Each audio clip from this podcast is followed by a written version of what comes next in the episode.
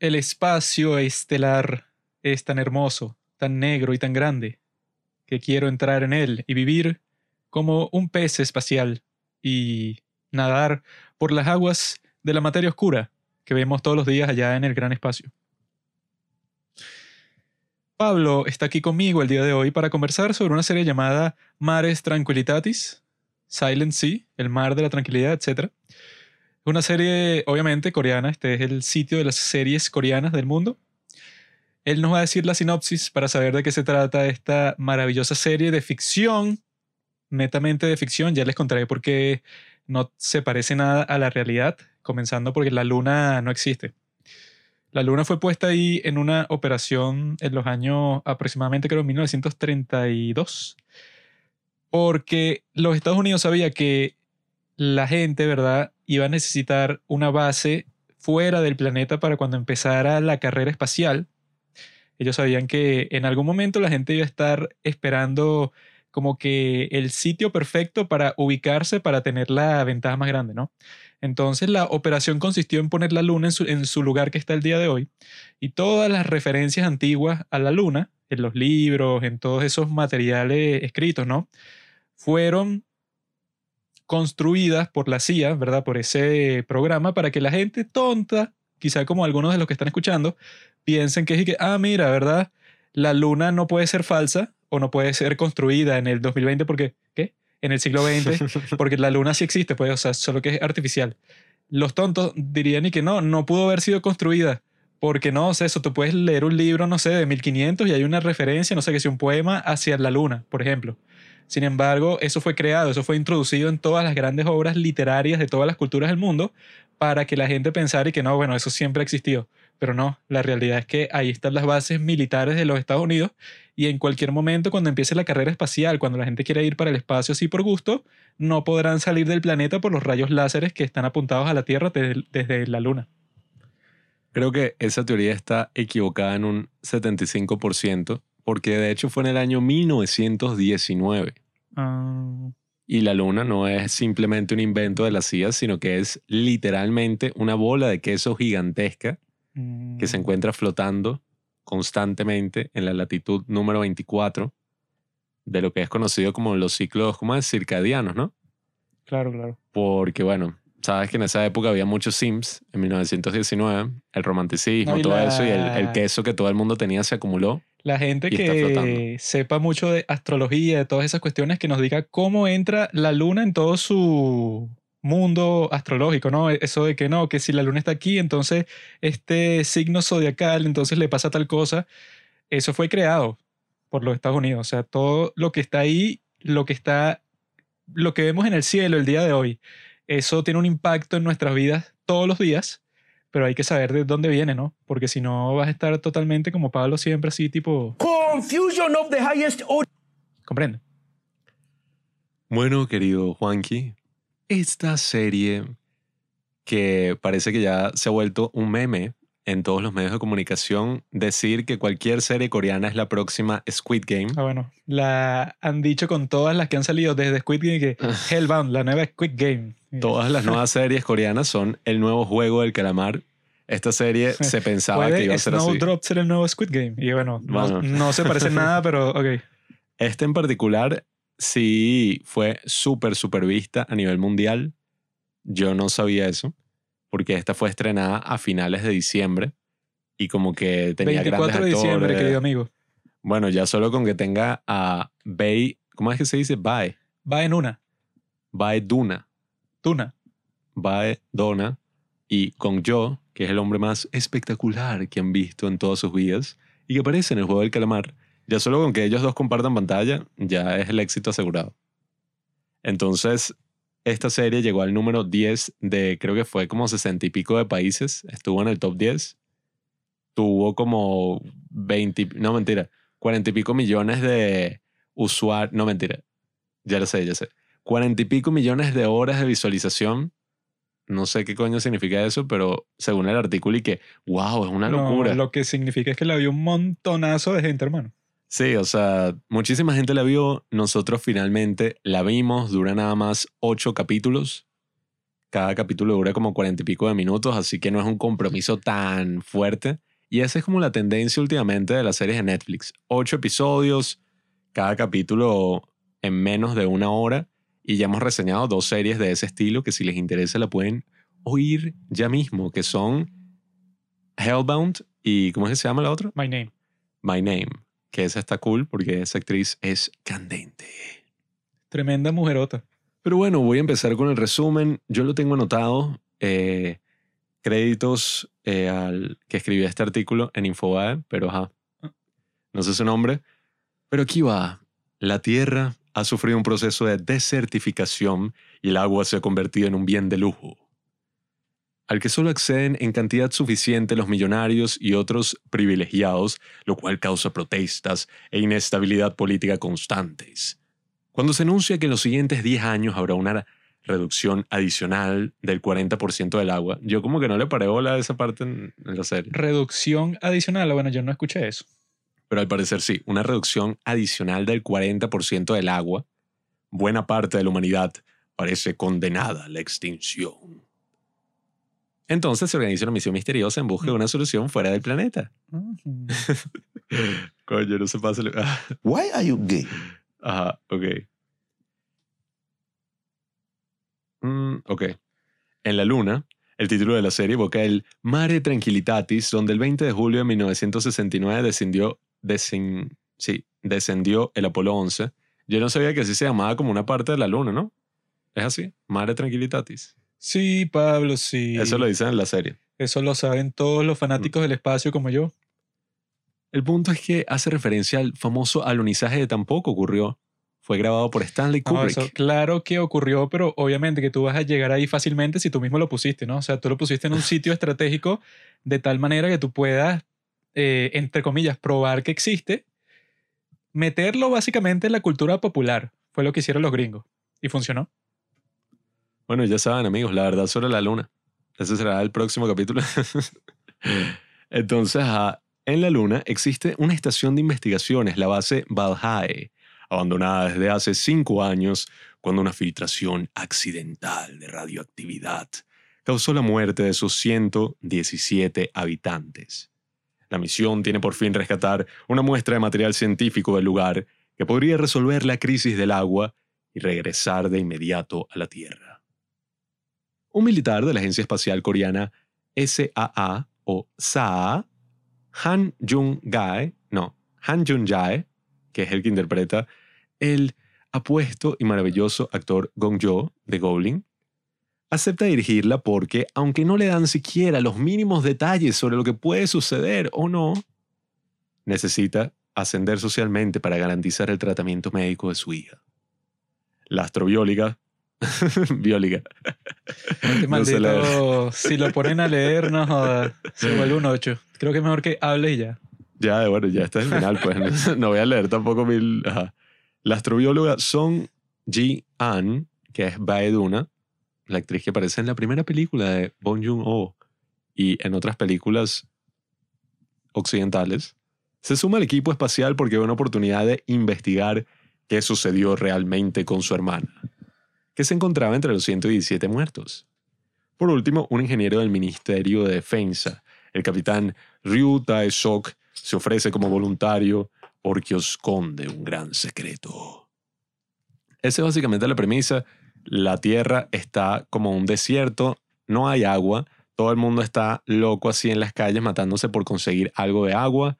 Hay como unas gasolineras donde tienes que meter tu tarjeta de crédito social para poder sacar unos cuantos litros, mililitros de agua. Estaciones acuáticas, pedazo de genio. Gasolinera. Sí, bueno, supongo que sí. Te explico, Bobo. Agualineras. Te explico, genio. Que tú, bueno, tienes muchos problemas mentales y se nota. Pobrecito. Pobre tonto, bro. Bullying Te voy a caer coñazo. Vamos a salir del estudio y te Mira. voy a caer coñazo. Te explico. Esta serie, ¿verdad? Es una joya en el mundo de las series coreanas. ¿Por qué? Porque dicen que es la primera serie de ciencia ficción proveniente de Corea del Sur. En los que drama hay todo tipo de conceptos así que tú podrías clasificar si es una definición un poco general que sea de ciencia ficción, pero en cuanto a ciencia ficción así, eso pues, o sea, literal del término como lo conoce la gente en todo el mundo. Nerd. Esta dicen que es la primera de todas, ¿no? Que se atrevieron a lanzarse a un proyecto de este estilo que yo vi por ahí que tuvo unas reacciones un poco mm, divididas. Variadas, mixed. Porque los miembros del elenco, con Yu, toda esta gente, ¿verdad? Les preguntaron sobre eso, pues, o sea, que hay que, como que un 50-50, lo- un 50% de gente que está ahí que es una porquería, lenta, aburrida, etcétera, y otro 50% que le encantó, ¿no?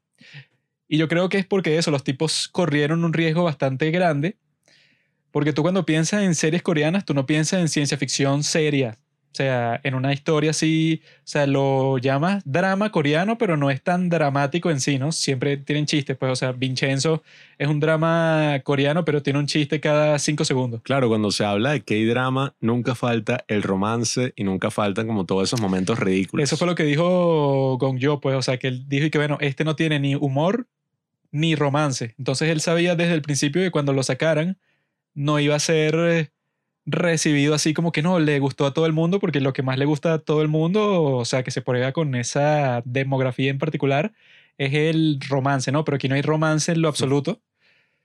Entonces se arriesga, ¿no? A sacar esta serie en Netflix, pero que se ve que Netflix les tiene mucha confianza porque fue como nosotros conversamos en nuestro capítulo sobre Don't Look Up, que si estrenan tu contenido en Netflix el 24 de diciembre, como fue con esta serie y con Don't Look Up, significa que Netflix eso, pues, o sea, le está dando su prime time, ¿no? Y yo creo que eso, pues, o sea, que es bastante valiente que saquen algo así y que lo hicieron, a mi parecer, eso, la mejor parte de todo lo que vi. No me concentré tanto en la narrativa como tal, sino en el diseño de todo lo que estás viendo. Porque el diseño de esta serie yo creo que es perfecto para lo que están tratando de, de crear, ¿no? O sea, tratan de construir una atmósfera en la cual tú te sientas como que encerrado, te sientas claustrofóbico y que yo creo que lo hacen perfecto, sobre todo con esa estación que tú siempre sientes que eso, pues, o sea, que literalmente en cada pasillo hay como cinco puertas, o sea, con puertas así que abren y cierran, ¿no? Así como que bastante tajantemente, o sea, que si la cierras, eso pues que es una barrera inescrutable, ¿no? ¿no? Y cinematográficamente es una de las más elevadas que he visto en cuanto a series Pero es coreanas. que yo pensé eso en el primer capítulo, la parte en que todos están así ya en la luna como tal, con sus trajes que tienen un diseño así muy cool, porque como le ilumina la cara, todo el rostro, ¿no? O sea, que eso es lo principal para el actor, que yo pueda ver tu rostro claramente. Que eso, pues, o sea, yo me quedé un poco underwhelmed. No sé cómo se traduce eso, o sea, como que un poco decepcionado cuando vi la película esta con Ryan Gosling que hizo esa sobre Neil Armstrong. First Man, Esa de First Man, que la dirigió el tipo de La La Land. ¿Cómo es que se llama? no recuerdo, pero eso, cuando los tipos llegan para la luna, ¿verdad? Como que te lo muestran quizá entre comillas realista, pero uno que estaba esperando por ese momento toda la película, porque eso fue lo más importante que ese tipo hizo en toda su vida. Damien Chazelle. Damien Chazelle fue el que dirigió esto, ¿no?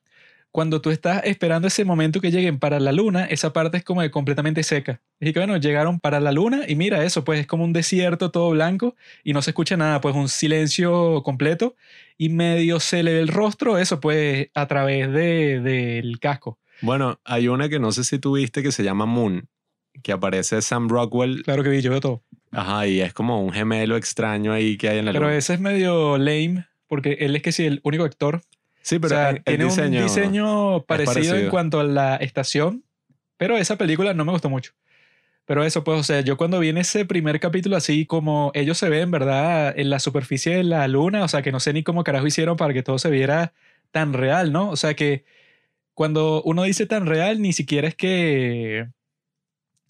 O sea, es que uno está diciéndolo literalmente, porque si yo nunca he ido para la luna, yo no sé cómo se vería la luna en la realidad, ¿no? Pero como uno se imagina la luna, como uno se imagina como que ese ambiente totalmente claustrofóbico, totalmente peligroso, porque eso, pues, o sea, es mortal para todo el mundo, ¿no? Entonces sí se siente ese peso en todo el espacio.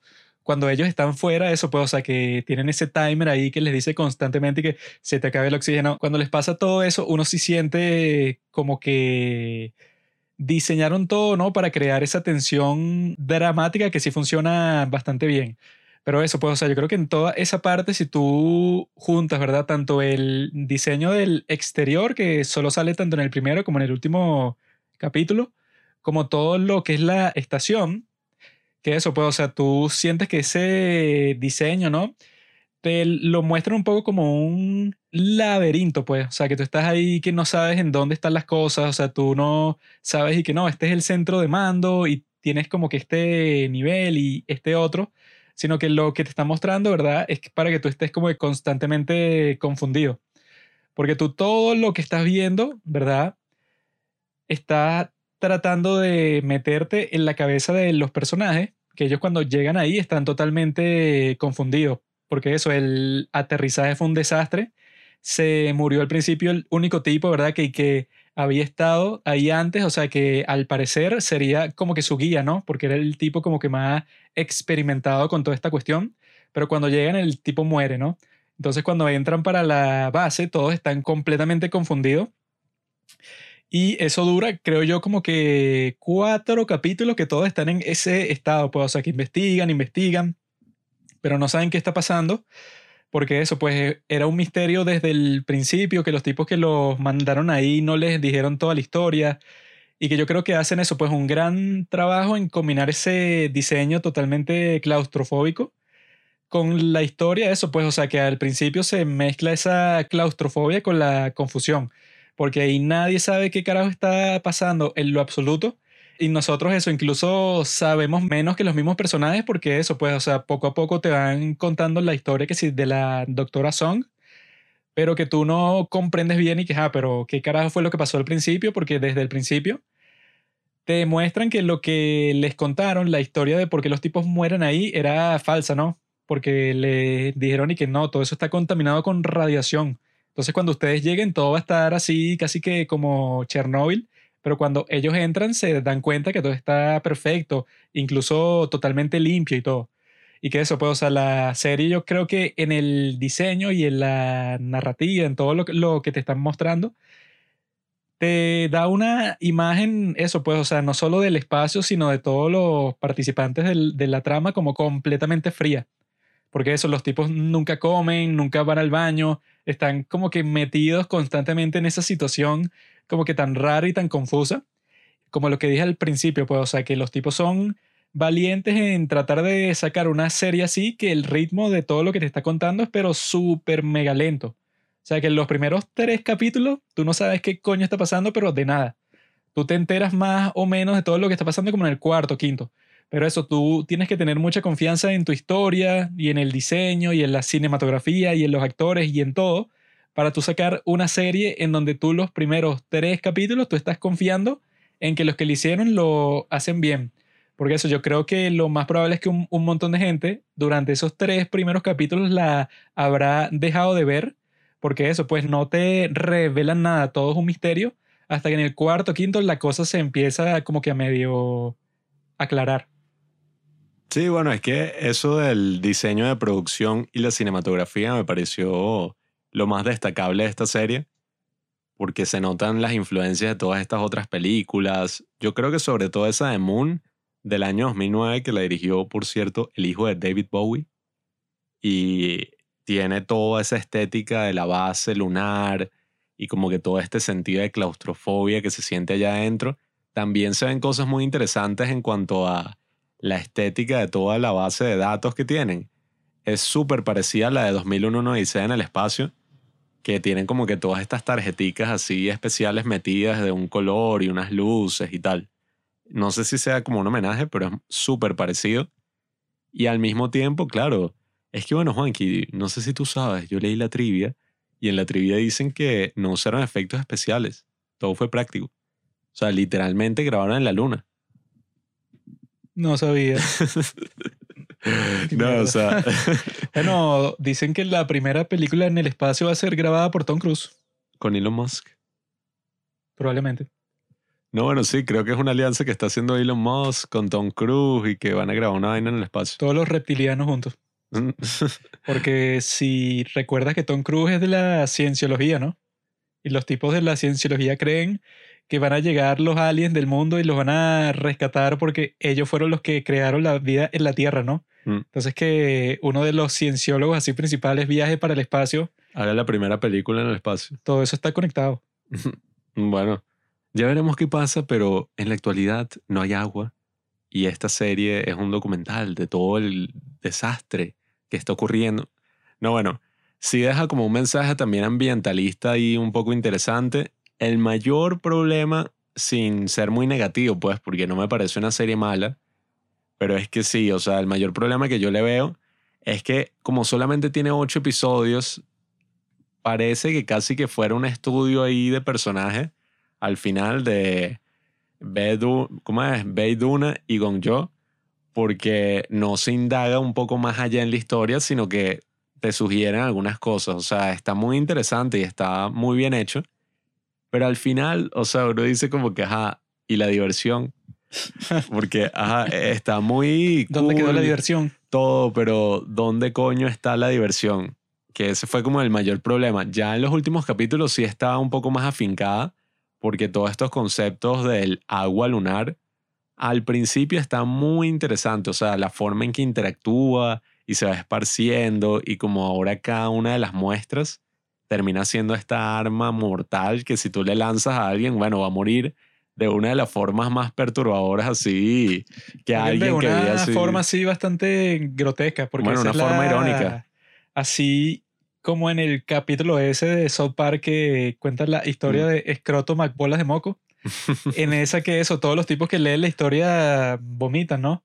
Y en esta eso, a mí me pareció súper grotesco y súper asqueroso cuando te muestran eso, que los tipos, bueno, eso, casi que vomitan agua como por cinco minutos antes de morir, pero eso, que te lo muestran cinematográficamente, que los tipos se hunden en el mar. Eso también estuvo buenísimo, esa metáfora son visual. Estos tipos que nunca han, eh, nunca han vivido eso, pues, o sea, que si la normalidad de que eso, tienes el agua en todas partes, sino que están así como que en un mundo alternativo en donde todo es un desierto y que los metan así en el mar cuando mueren es así bastante artístico, Un poético. mundo alternativo, Juan, que es el futuro.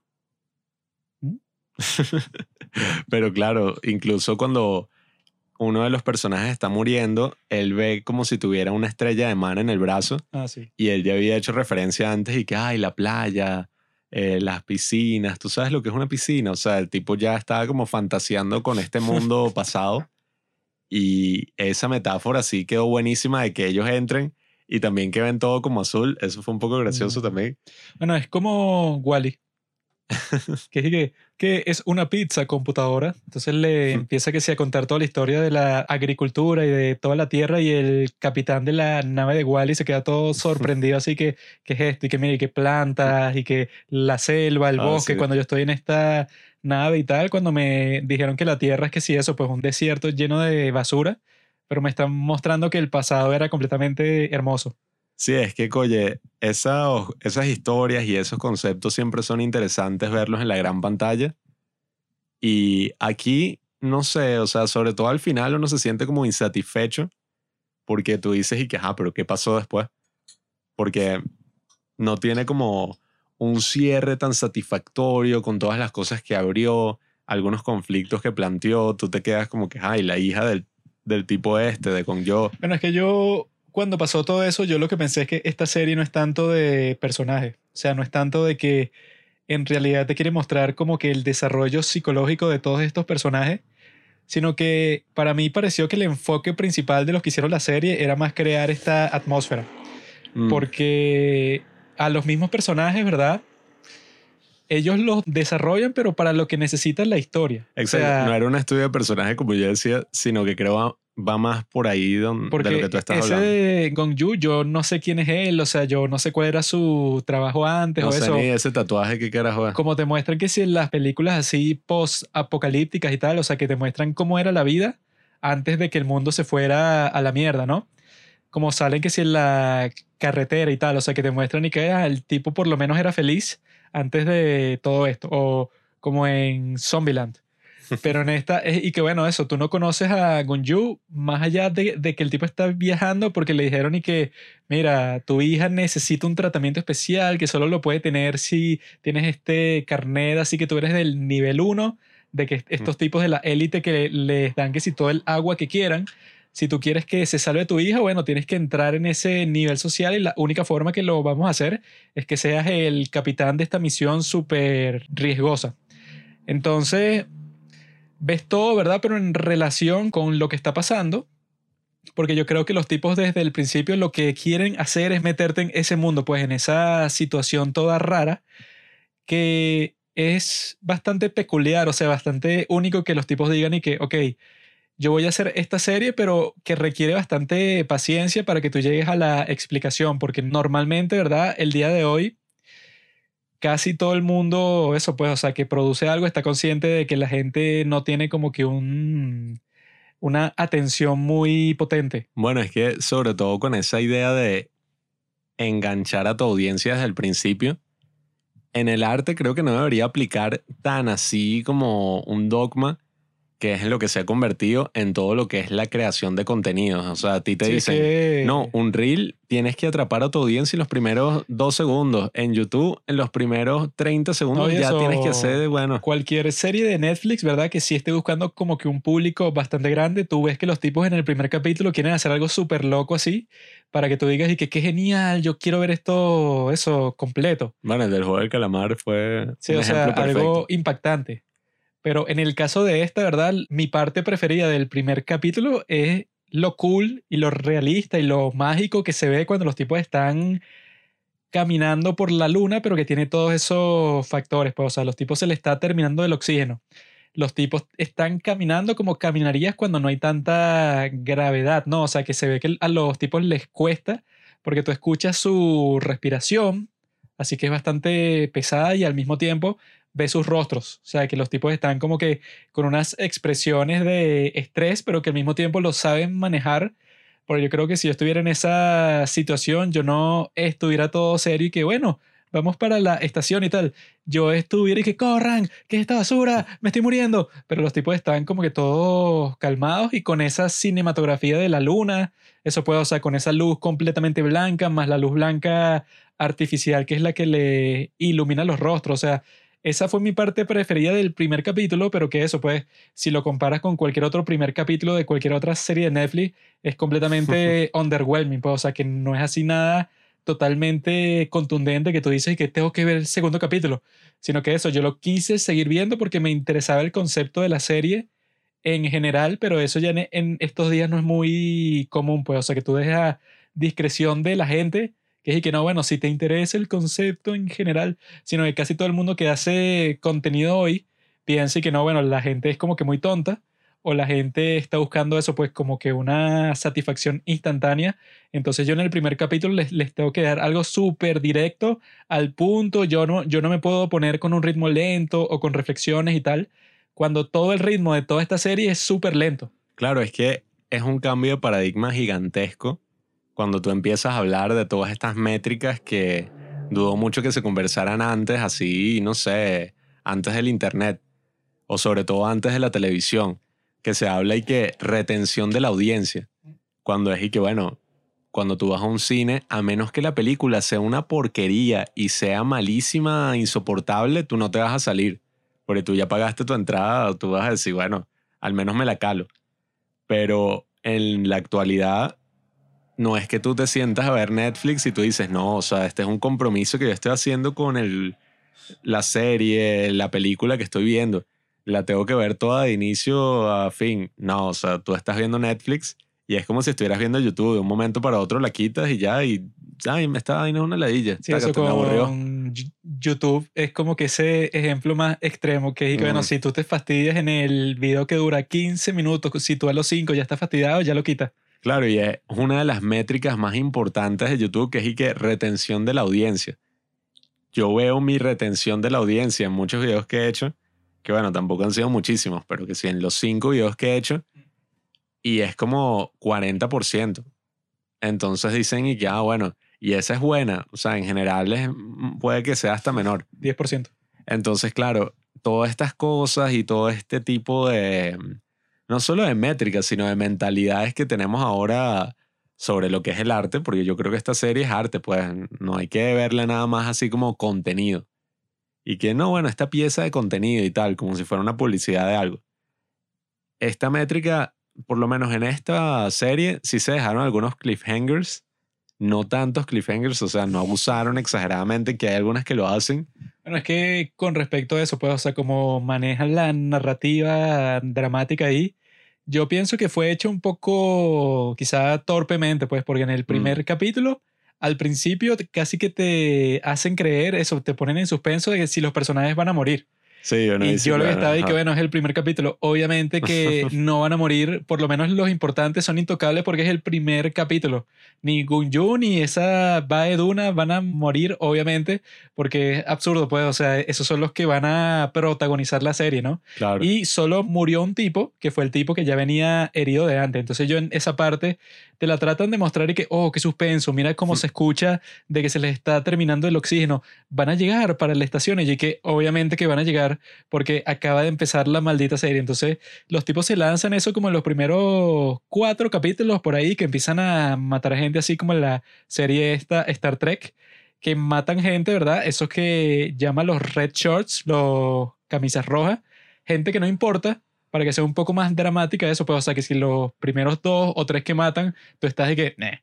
y que bueno, ajá, es malo que los hayan matado y le agrego un poco eso, pues, al suspenso, pero tú no estás de que, no, el personaje que acabo de conocer hace cinco minutos, sino que tú estás de que, ah, mira, murió.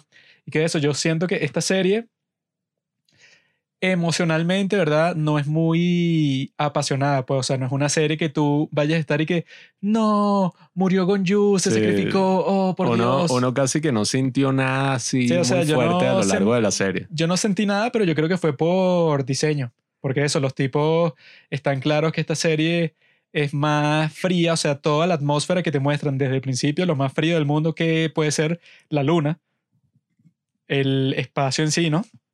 Entonces yo no creo que las ambiciones de ellos desde el principio hubiera sido que tú sintieras algo muy grande ni nada, sino que ellos querían es eso, pues, o sea, crear como que este ambiente cinematográfico espacial. Y yo creo que eso, su objetivo les salió bastante bien, pues, o sea, los tipos, yo nunca he visto cinematográficamente el espacio capturado de esta forma, pero con una tendencia narrativa, ¿verdad? Que capture, pues, o sea, la tecnología que tiene, pero para que sirva a un propósito de la historia. Bueno, Porque esta de eh, Gravity, ¿verdad? La de Alfonso Cuarón, se ve muy bien y tal, pero esa película literalmente no tiene que si ninguna narrativa, sino que es y que, bueno, la mujer del espacio que se salvó y tal. Pero esta sí, pues, o sea, es una gran historia y tal, que está usando todos esos recursos tecnológicos de una forma bastante creativa, pues, o sea, que no tiene que tener, a juro, ese impacto emocional, sino que yo creo que con lo que tiene, ¿verdad? Lo hace muy bien, pues, o sea, yo no veo ninguna pretensión, o sea, que no fracasó en que tú sientas como que mucha empatía por nadie ahí. Sobre todo por eso, pues, porque si ves la actuación de los dos actores principales, los tipos casi que no expresan ninguna otra emoción que no sea confusión, miedo o, no sé, estrés. Sí, no tuvieron una relación tampoco muy fructífera dentro de la misma tripulación. No es que es una cosa así donde, ay, se hicieron amigos y hablaron de temas así sobre sus vidas o cosas personales, sino que siempre se mantuvo cierta distancia. Y bueno, una de las cosas que también más me gustó del diseño de toda esta serie fue cuando consiguen esta escotilla que los lleva a este nivel subterráneo y que está como si fuera una selva así en la estación lunar, porque resulta que esta agua lunar tiene como que todas las, no sé, posibilidades del mundo porque se multiplica con tener contacto con un ser vivo. O sea, es una broma también medio exagerada ya al final, porque al final es como que no, el agua lunar, bueno, hace todo. Puede crear Sí, a esta tipa superpoderosa. Implican un poco con vuela. eso, es que esa cuestión es que si la fuente de la vida en sí, Sí. o sea, que de- casi que de la vida eterna. Sobre todo ya el personaje este de la niña, que es como súper... Luna. Bueno, Luna 073, creo que se llama, o 079. no Dígame sé. en los comentarios si 073. Que, bueno, esa fue otra cosa que yo le decía a Juanqui, que Juanqui decía y que son clones y tal. Y yo que si no tienen agua y están así en la mierda como sociedad, ¿cómo carajo pueden crear clones? Aparentemente sí son clones, sí. Yo soy uno de los mayores Pero- genios que ha existido. No tiene mucho sentido. Yo desde el bueno. principio dije, esas niñitas son clones. Y Pablo que no, no, no son ¿Cuánto clones. se necesita Y que para...? pum. O sea, bueno, no y sé. yo le expliqué a Pablo que los clones ya existen el día de hoy.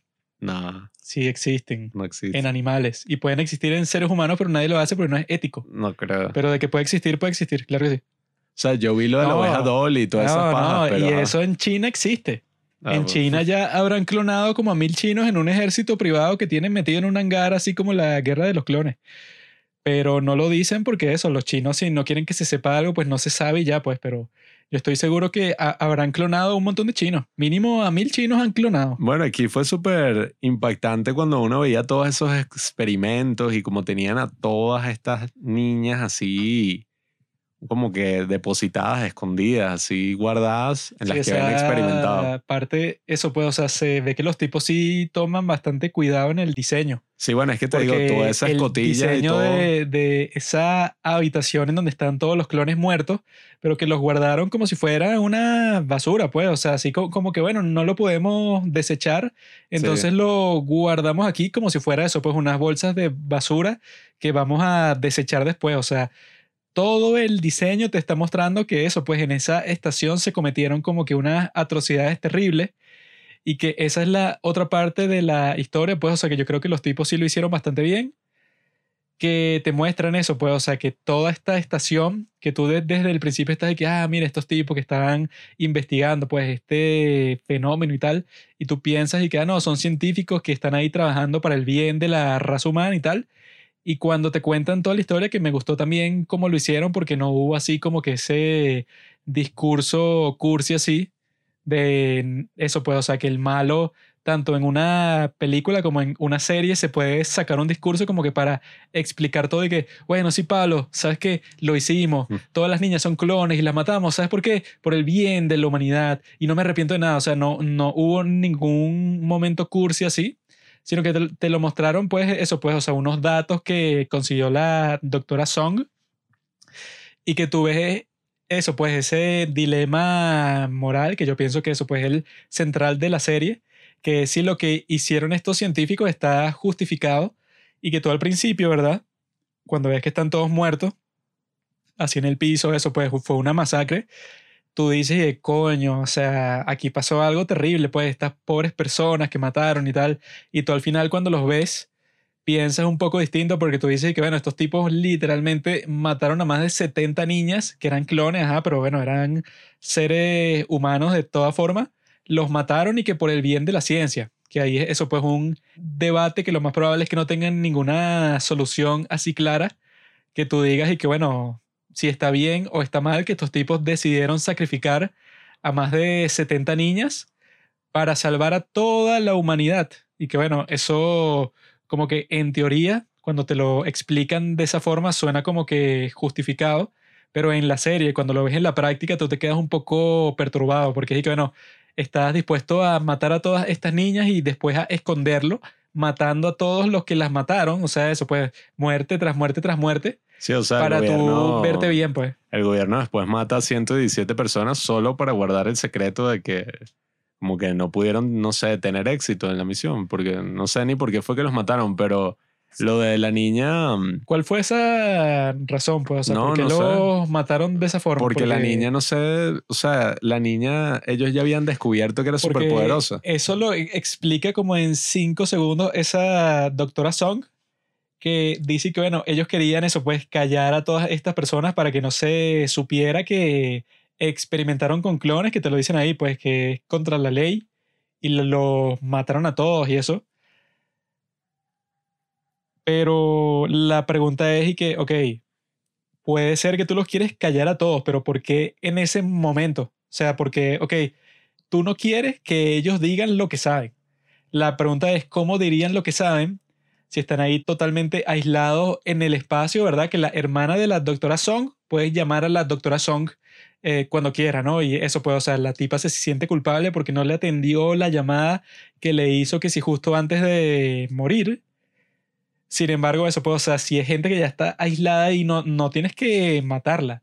lo que tienes que hacer es cortar las comunicaciones de la base, como era al principio, que no tenía comunicaciones, y dejar que pase el tiempo porque al parecer la gente está teniendo éxito con la misión porque crearon a una niña súper poderosa que literalmente tiene súper fuerza, es inmune a todo y sobrevive en cualquier ambiente. Entonces, eso pues, o sea, el timing no lo entiendo muy bien porque eso, porque tienes que mandar a toda esta gente a cerrar la base cuando la base en sí tú la podías incomunicar cuando quisieras, ¿no? no y después lo mandas a buscar el agua, entonces, ¿qué? qué?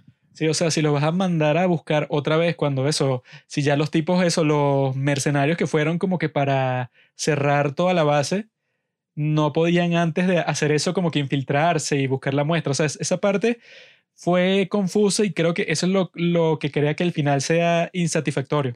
Sí, porque a la larga hay muchas implicaciones que hizo la serie que no terminan teniendo una respuesta así interesante. Es como lo de los terroristas y que no, él trabaja para el grupo terrorista XR.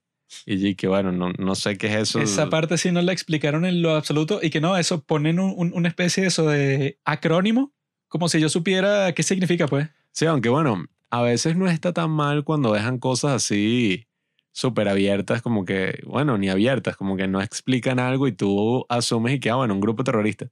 Pero en este caso, era como que, bueno, sí es importante que yo sepa cuál es la motivación detrás de el mayor traidor de toda la serie, o sea, detrás del tipo que uno confiaba y que empieza a matar a todo el mundo uno por uno, o sea, si era muy importante esa motivación, eh, creo que el aspecto más débil podríamos decir que es la historia.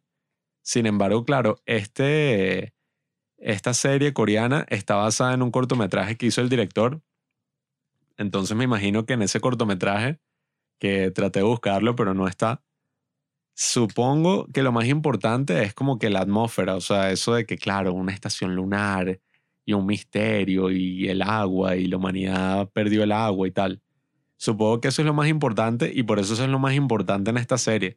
No es como una historia de personajes así súper emotiva, eh, que te haga llorar o que te haga reír. No es Interstellar, pues, o sea, que yo cuando le estaba viendo me recordó a Interstellar que la gente la criticó así duro cuando salió, pero yo pienso que Interstellar es una obra maestra, pues, o sea, porque la gente estaba como que muy preocupada así que, ¿acaso tiene sentido que este tipo cuando entre en el agujero negro encuentre una biblioteca mística? Y bueno, obviamente que eso no tiene ninguna lógica porque quién sabe qué es lo que hay dentro de un agujero negro y cómo funciona esa especie de, física, no tengo la más mínima idea. Era la quinta dimensión, Juanqui. Pero dramáticamente queda perfecto, pues. Sí, es que en esa película tú sí lloras, gritas, te emocionas, todo. eso, que al final eso es lo más importante Matthew McConaughey cuando le mandan un video de su hija cuando él vuelve de este planeta del agua, el que está así, eso pues, o sea, que llegan unas olas gigantes cada cinco minutos.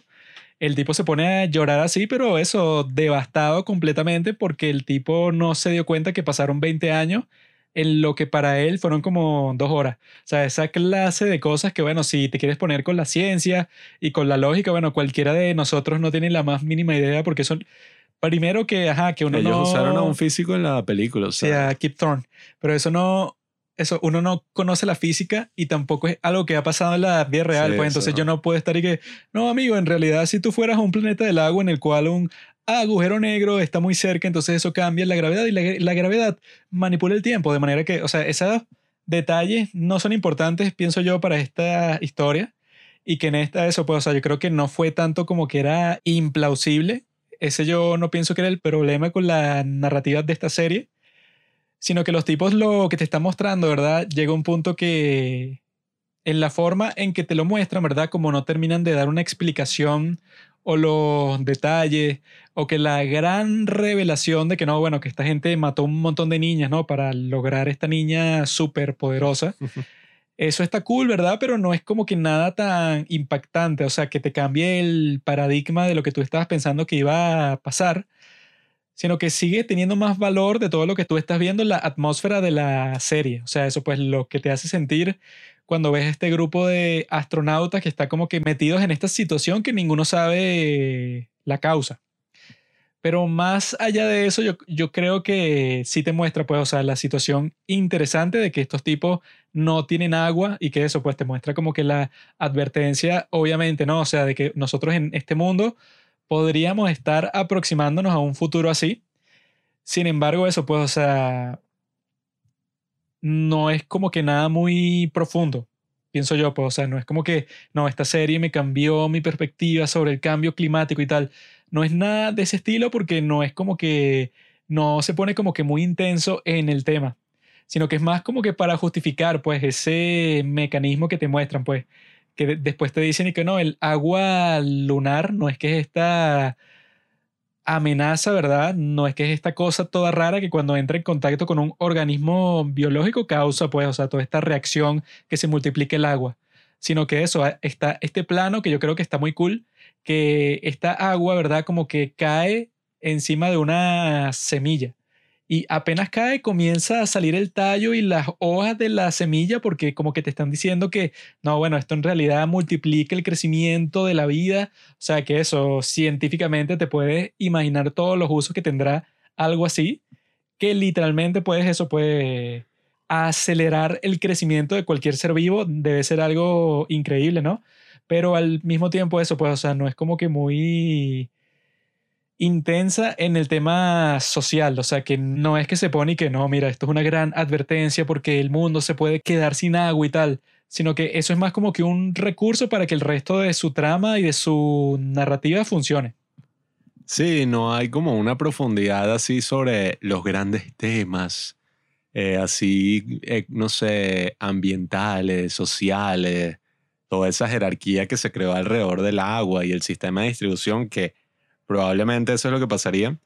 Pero sí, bueno, no sé, yo esperaba un poquito más de la historia, sobre todo creo que se me quedó un poco corta en ocho episodios y eso es algo de lo que han sufrido todas las series de ocho episodios coreanas que he visto en Netflix. My Name es el efecto como que más directo. Sí, que se acabó, bueno. Porque los tipos de eso fue que no, ok, ajá, está pasando esto, como que el personaje ya encontró lo que estaba buscando, tal, fin, Sí, Ajá, pero ¿qué o sea, ¿ella qué hizo? ¿Cómo sobrevivió? ¿Qué le pasó? Y que no, no, fin. En Hellbound no sé si pasó tanto eso, pero dejaron una continuación. Puede existir una, eso pues, o sea que yo creo que todas estas series lo que están buscando es eso, pues una potencial segunda temporada, pero con esta serie tú te imaginas una especie de segunda temporada. Yo creo que lo que están apostando... O con My Name, que era lo que también se estaba rumorando, pero yo estaba de que, ay, ¿cómo se vería una segunda temporada de My Name si ya el personaje principal ya no tiene más nada que hacer? Yo creo que lo que ellos apuestan es aquí que, bueno, vamos a hacer esta serie, pero no vamos a entrar tan duro de hacer 16 episodios y ya, sino vamos a ver qué tal le va. O sea, si le va bien pensamos en una segunda temporada un poco como lo que está pasando con Squid Game, el juego del calamar, que ya dicen que no solamente están pensando en una segunda, sino ahora hasta en una tercera ah, temporada. Entonces, claro, ellos están como jugando un poco a eso, a ver cómo les va, a ver si tienen éxito. Esta tuvo su éxito. Eh, sin embargo, no sé si el personaje de la doctora B. Duna es tan interesante como para sostener una segunda temporada lo dudo mucho. o sea, el juego del calamar sí es súper interesante. E incluso con el juego del calamar yo estaba ahí que, marico, termínala ya en una temporada. Porque también no sirve de mucho esa comparación constante con el juego del calamar todo el tiempo. porque eso, si nadie se esperaba, ni Netflix, ni el tipo que la hizo, que fuera la serie más exitosa de Netflix de todos los tiempos entonces tú estás forzando toda la cuestión cuando estás diciendo que no, esta serie es la nueva Squid Game. Y que, ajá, pero si la gente al principio ni siquiera sabía que Squid Game tenía tanto potencial viral, o sea, fue más como un accidente. Entonces que tú estés comparando todas las series con esa, es que, bueno, claramente la gente no reacciona predeciblemente porque si fuera predecible como cualquiera de las personas va a reaccionar a una serie de Netflix, entonces, bueno, sería una fórmula súper simple y que yo hago una serie en donde salga este actor y este fulano aquí y listo, y va a ser un éxito. Y no todas las series deberían ser así. Obviamente desde un punto de vista económico y empresarial, tú quieres que todas las series sean así porque yo no me imagino, o sea, la ganancia que habrán tenido con Squid Game porque se volvió un fenómeno así sociocultural. Sí, hasta los malditos niños de aquí durante el carnaval, durante diciembre, todo diciembre, Halloween, eso, tú veías un montón de niños, no, no sé por qué, disfrazados de los malditos soldados esos que tienen una figura Ajá, geométrica y- así la máscara. Y los, ellos mismos hacían los trajes, o sea, la cantidad de cosas que habrán vendido y de mercancía, de todo de esa serie, obviamente es súper atractivo que, y esa es como tu mayor esperanza, que todo lo que tú hagas sea así. Pero no todo debería ser así porque no tendría sentido, pues sobre todo con una serie así, ¿no? Y que si no es fue de menor escala. si no fue tu plan que sea así, porque eso, pues, o sea, de los Vengadores, Infinity War, Endgame, los tipos sí planeaban que fuera Claro. la película más grande de toda la historia. Esa pues. yo vi que en el 2016 ya la tenían más o menos hecha porque ahorita ellos lo que hacen es que la película no es que ellos y que bueno, escribí el guion, vamos a ver ahora grabarla, cómo sale todo tal. No, no, no. Ellos con estas vainas así de figuras en 3D, como Ah, que el sí, mismo claro. concepto de los storyboards lo llevaron a estas nuevas tecnologías y ya pueden recrear toda la película eh, así con efectos especiales, pues con estos personajes de 3D ahí moviéndose, recrean toda la película, o sea, los planos, cómo hacer. Sí, entonces cuando traen al director, no es y que, bueno, amigo, ya sabes, vas a meter todo tu potencial creativo aquí. No, es y que, ok, ya todo está hecho. Tú, tú lo que tienes que hacer es dirigir a los actores cuyas caras vamos a poner en estas secuencias de acción que ya las hicimos, pues. Sí, o sea, quizás con Ponte, los hermanos rusos y gente así, ellos estuvieron en ese proceso, pero al final es una locura porque es como que, ajá, ya la película está hecha. Ahora lo que toca es, como recrearla. David Wong, pues, o sea, que él dice que todas las personas, ¿verdad?, que están involucradas en eso saben que el proceso, pues, o sea, del render de los efectos especiales que estás viendo, eso tarda como tres años. Entonces los tipos están en eso trabajando que si todo el día, todos los días, y tú llegas para la filmación, ya ahí queda bueno con los actores y tal, pero ya cuando tú llegaste con los actores que tienen su contrato y el guion y todo, ya la película está que sí un 70% hecha, pues eso es lo, lo extraño. Porque Claro. eso no pasa en ningún otro contexto, que es que no, bueno, ya casi todo está hecho. Claro, es como recrear algo que incluso con una película, o o bueno, cuando hacen los storyboards y todo, hay directores que dicen y que bueno, yo no uso storyboards, que se jodan.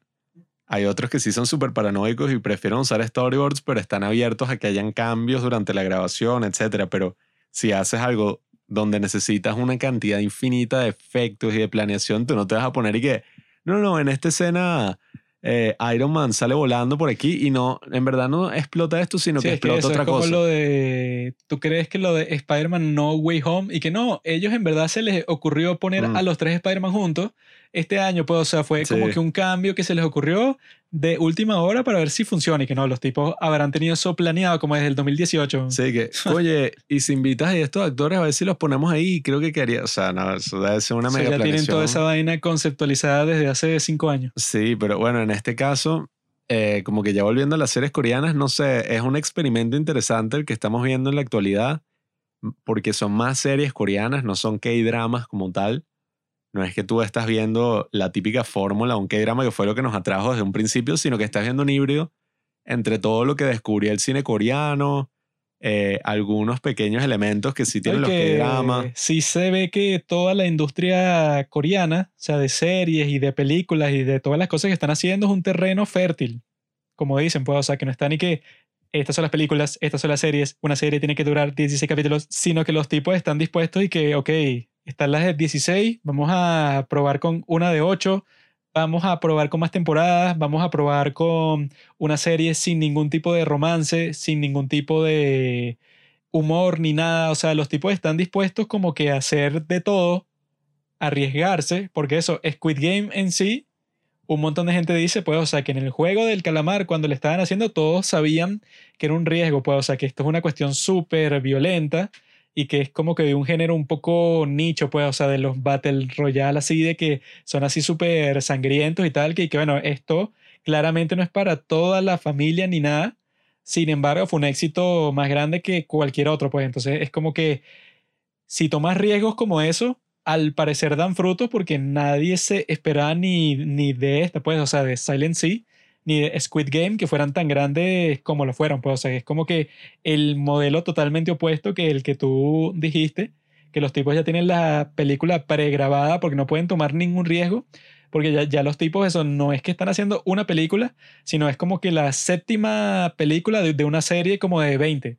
Entonces tú no es que ahí te puedes poner a inventar lo que te dio la gana, y que fue lo que hizo, ¿verdad? También en el caso de Star Wars con la, con la nueva, que la que hizo Ryan Johnson, ¿verdad? de las Jedi, es la única de la trilogía que hace algo nuevo.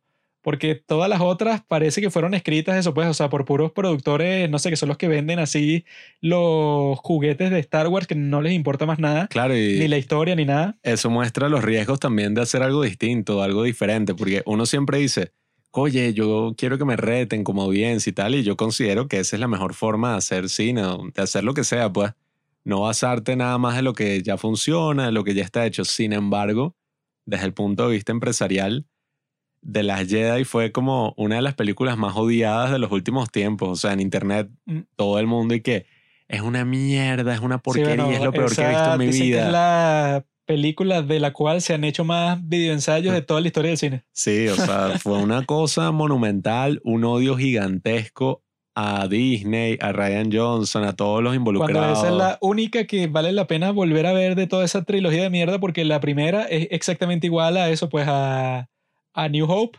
Y la última es tan mala eso, pues, o sea, que la gente que son súper fan de Star Wars ni la mencionan, pues, o sea, es y que no, The Rise of the Skywalker es la peor porquería de toda la historia, pero sin discusión, pues, o sea, yo creo que ni siquiera el tipo que se llama fan de Star Wars, sí, pero el, ob- el obsesionado de toda la historia te lo va a discutir. Sí, o sea, a la larga fue una trilogía de mierda. Yo no estoy muy así feliz con eso de, de las Jedi porque creo que también lo que quería lograr era como cagarse sobre todo lo que era Star Wars en general. Bueno, así es mejor, ¿no? Sí, pero si tú tienes esa idea de la trilogía, eh, o sea, como que, ok, esa es la idea de la trilogía. Pero si tú lo haces de repente en la película así de la mitad y no estás ni asegurando que vaya a haber una continuación, Bueno, es que el es super pointless. pues. problema fue que Disney se acobardó, ¿no? porque el punto era que el tipo continuara, pero fue que no, no, cancela todo. Bueno, eh, claro, es que así es peor aún porque es que, bueno, no tiene ni sentido. O sea, haces O sea, una película lo y... que tenía sentido, ponte, si el tipo desde la perspectiva de, de Disney ya lo hizo mal, pues déjalo que lo termine de hacer mal, pues o sea, deje que él saque su próxima película porque tú de todas formas vas a sacar 10 más. Sin embargo, fue que no, Ryan Johnson, fuera de aquí, vamos a buscar al otro para que vuelva en el mismo rumbo, o sea, porque Ryan Johnson ya estaba listo para hacer la tercera, E- ese era todo el plan. Pero fue que no, bueno, tuvo tantas reacciones negativas tu película que yo creo que es mejor volver al enfoque pasado. Bueno, pero lo- el enfoque pasado animalitos- era una mierda porque eso de que todo el mundo se burla, o sea, que se convirtió en el meme más infame de todos y que de alguna forma Palpatine ha vuelto. Ajá, Así que, sí. que, que, que lo- ajá, ese tipo Poe Dameron, que es que y explícame, o sea, qué sentido tiene que tú en la nueva trilogía, ¿verdad? De la cual ya hubo otra que el villano era Palpatine, o sea, en la original era Palpatine, en la nueva es Palpatine y en la más nueva todavía es Palpatine, o sea, es una cuestión eso que, que no, el tipo es el padre de Rey, o sea, Eso es como que, en, no sé, en esta de Infinity War y que, no, no, Thanos era, Thanos lo mataron así en cinco minutos. El verdadero villano era Loki. Todo este tiempo. no, no, no, y que Obadaya, Era el tipo de. Iron Man 1, el tipo que se robó el traje. Ese fue el tipo que desde el principio ha No, estado moviendo los hilos. Aunque bueno, de las Jedi tiene sus huevonadas locas y que, no, la China con el otro Oye, y... el tipo toma leche de la criatura esa rara que es una leche Eh, verde toda Es una extraña. película también medio ajá, extraña, porque no es que rompe las Eh, convenciones, un sino... poco estúpida porque te muestra eso de que, que, que, que no, van a un casino y están eso- todos, todo todos los una poderosos y, es como que un planeta, que todo el planeta es un casino. No sé, es una cuestión así Ah. que no tiene sentido, pero eh, yo creo que es 100 mil trillones de veces más divertida que tanto el... eh, de- eh, ¿Cómo se llama la primera de la basura The? Force Awakens. Tanto de Force Awakens como The Rise of the Skywalker, yo creo que esas dos basuras nadie las ha, ha vuelto a ver en toda su vida. En cambio, de las Jedi, coño, si me la ponen así, yo digo que tiene sus buenas secuencias cuando Luke, eso, el tipo, eso se pone en riesgo así que, que no, el tipo como que este... Ah, que es como una proyección ahí del... Sí, es como que un holograma y se cree que está peleando con este tipo, pero es para Eso- darle tiempo a, lo- a los otros que escapen. Eso, Eso también estuvo fue súper loco. bastante creativo, ¿no? O sea, ¿a quién coño se le ocurre eso? Sí, bueno, es una maldita locura. Y es bueno. como esta serie, pues, o sea, que es creativa, ¿verdad? O sea, yo creo que toman todos los riesgos posibles del mundo. Es bastante valiente que tú hagas eso en una plataforma como Netflix y eso, pues, o sea, yo creo que los tipos tendrían mucha confianza de los productores. Los tipos le dieron el dinero, la confianza y todo, y que también funciona así, pues, o sea, si yo ya veo que la serie tiene a Gong Yu, tiene a esta Baeduna y tal, o sea, tienes estos actores que tú sabes que son buenos, que no van a aceptar ningún proyecto, así sea una basura, porque quieren que si dinero o prestigio o cualquier cosa, tú ya sabes desde el principio que la serie como que vale la pena, ¿no? Así era como funcionaba antes, pues, o sea, tú encontrabas a estos super actores que ya con tener su cara en el póster, tú sabes que la película va a ganar un montón de dinero en todas partes. Pero, como ha pasado en los últimos tiempos, yo creo que los estudios, por lo menos en los Estados Unidos, cada vez se vuelven como que más cobardes y más cobardes porque ven que todos los riesgos que implica eso, pues. Que si tú ya tienes toda esta película pregrabada que ya en sí te costó tanto dinero y ves que eso, pues, que es un fracaso total, te puede causar eso, pues unas pérdidas que uno ni se imagina, pues no sé, que si 500 millones de dólares por toda la gente que tú proyectaste que la iba a ver pero no la vio o que la odió y la boicoteó después. Existen todos esos riesgos, pero yo creo que también está el hecho de que eso, pues como Corea es una industria mucho más barata, porque dicen eso, pues, o sea, que Squid Game les costó, creo que eran entre 21 y 23 millones de dólares producirla, ¿no? Que fue lo mismo que les costó comprar el último stand-up de Dave Chappelle. o sea, que eso fue que, bueno, trata de hacer una serie como Squid Game en los Estados Unidos y te va a costar como, no sé, como 100 millones de dólares.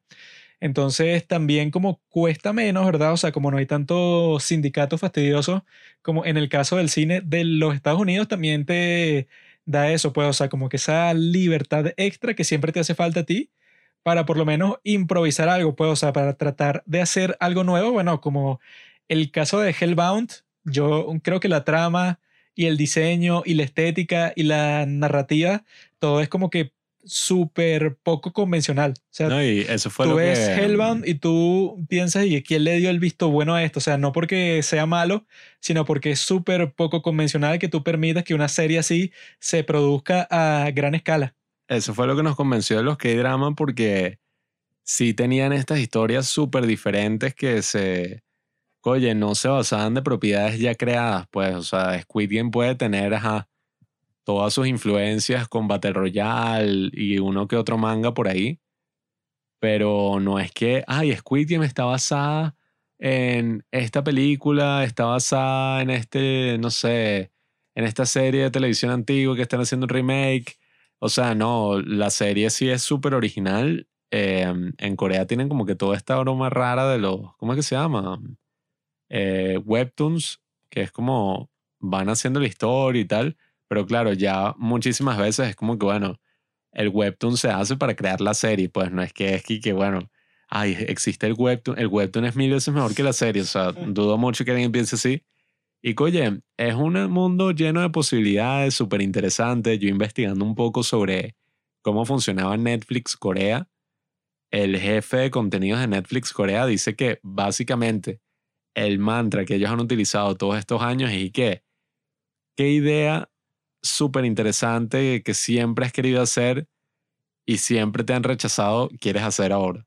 O sea, porque dicen que justamente así fue que hicieron el juego del calamar, pues una serie que el tipo pasó 12 años queriendo hacer y que se le rechazaron incontables veces. O sea, ellos cuando llegan con este enfoque que es eso, preguntar, mira, ¿cuál es esa gran idea que siempre te han rechazado? Dicen que eso abre las puertas a muchísimos proyectos de pasión, a muchísima gente, oye, de verdad apasionada haciendo una serie y que diferencia mucho a esas otras, no sé, industrias como la de Estados Unidos, que a veces uno siente como que, bueno, ¿qué coño? Ese no es el mantra de Hollywood del día de hoy en lo absoluto. De, John Sheldon. Y que, ¿Cuál es tu proyecto de pasión? Sí, o sea, que, claro, de John Sheldon, yo llevo 12 años queriendo hacer esta serie, o sea, de verdad que me apasiona muchísimo Grey's Anatomy, o sea, vainas que tú dices y que, marico, qué carajo quién va a estar viendo eso ahorita. Y bueno, nada, es muy interesante. O sea, vamos a ver qué terminan haciendo, cuáles son esas otras series así de ocho capítulos, si eventualmente logran conciliar, conciliar todo esto con segundas temporadas. Hay que ver cómo lo hace Squid Game, que creo que es lo más importante. Bueno, es que yo creo que el tipo de Squid Game no va a ser así como que tan, digamos, imprudente con su propia creación, porque si pasó todo ese tiempo y se volvió que si la cuestión más grande de todo el mundo, supongo que el tipo, para acceder a hacer una segunda temporada, que el tipo se habrá pensado eso 10 mil millones de veces para que quede perfecta. Entonces yo de esa no me preocupo mucho de si es bueno o malo, o sea, yo creo que el tipo va a esforzarse lo más posible, pero en el caso de esta de Mares Tranquilitatis, Silent Sea, yo creo que los tipos, ¿verdad?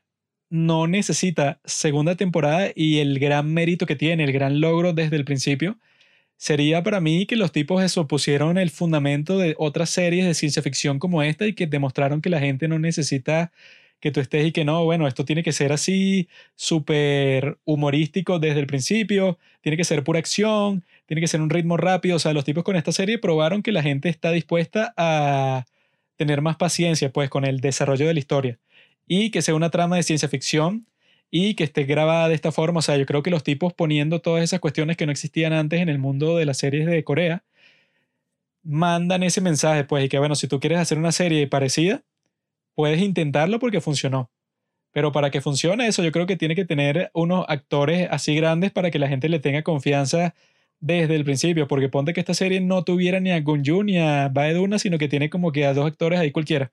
Yo creo que mucha menos gente lo ve, no solo por el hecho de que no estén los actores, sino porque tú no le tienes confianza. O sea, tú y que, ok, esto es una serie que capaz hicieron unos locos ahí sobre el espacio, pero no veo como que ningún nombre prestigioso que yo diga que, ah, mira, si sale este tipo, debe ser Bueno, buena. Hay mucha gente en todos estos artículos que leí sobre la serie que es y que Gongju y entre paréntesis Squid Game. Como que su proyecto más famoso. Y que no. Son unos incultos. y que estos malditos y que Goblin. La misma película está de Silence. Bueno, Trena Busan, que fue un, el, y que la película que sí más vista en toda Corea de toda la historia cuando salió, pues. Sí, o sea, son tipos que de verdad tienen muchísimo talento. Incluso la misma que hace de la doctora. Ha aparecido en un pocotón de K-dramas y actúa súper bien. Salió un reply. Fue una de las que mejor actuó en la serie, o sea, la más expresiva.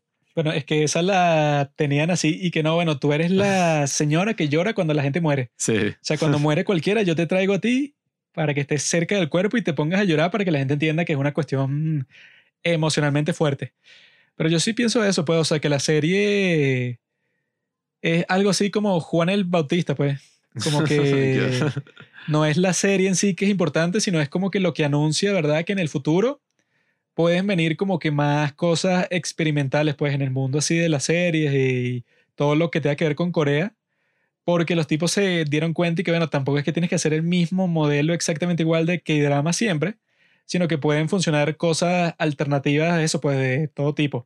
Aunque bueno, yo no me quejo, yo me gustan mis K-dramas así predecibles. Obviamente, pues, pero eso. Tradicionales. no solo para nosotros, sino para todo el público, para que ponte que tú ves esta serie ya te adentraste un poco pues en todo lo que tiene que ver con Corea y después ves otra que sea un poco más tontica, así. Yo creo que llegamos justamente en el momento preciso a hablar de todo esto de Corea, ¿no? Porque justo, o sea, cuando nosotros empezamos a ver todos estos K-dramas a- a principios del 2020, yo no tenía ni la más mínima idea de que cómo era una serie coreana y yo me acuerdo que existía este mega prejuicio y que series coreanas y tal, que medio vi por ahí, o sea, uno que otro tráiler y que, ah, esta es la vaina que le gusta como a las chamas, a la... Sí, que no, esa es la estupidez que es para puras mujeres y ya. Sí, o sea, a todas las niñas así, que a todas las adolescentes que ven esta vaina y se obsesionan por las bandas así tipo BTS, Sí, pues, o los sea, grupos. tanto los K-drama como el K-pop tiene un Mm. prejuicio así que, y que bueno, Sí. eso es, obviamente es para las niñitas como entre 8 y 15 años, pues. Sí, yo, yo pensaba todas esas cosas, pero... Cuando en realidad Oye. un machote viril como yo las ve y se divierte. Un tipo así que yo soy así casi como Cristiano Ronaldo en cuanto a físico. No mal que no tienen video, mi gente. Pero bueno, Eso es lo bueno, que uno con las palabras puede pintar una imagen, pero cuando Mm. si vieran la imagen así real, no. mayor catfish en la historia de, Ah. Exacto, el catfish.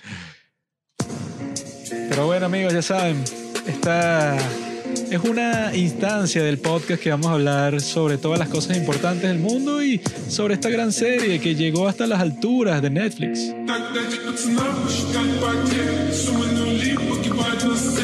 Ya, ya, ya, ya. Eh, eh, eh, Gracias por escuchar Los Padres del Cine.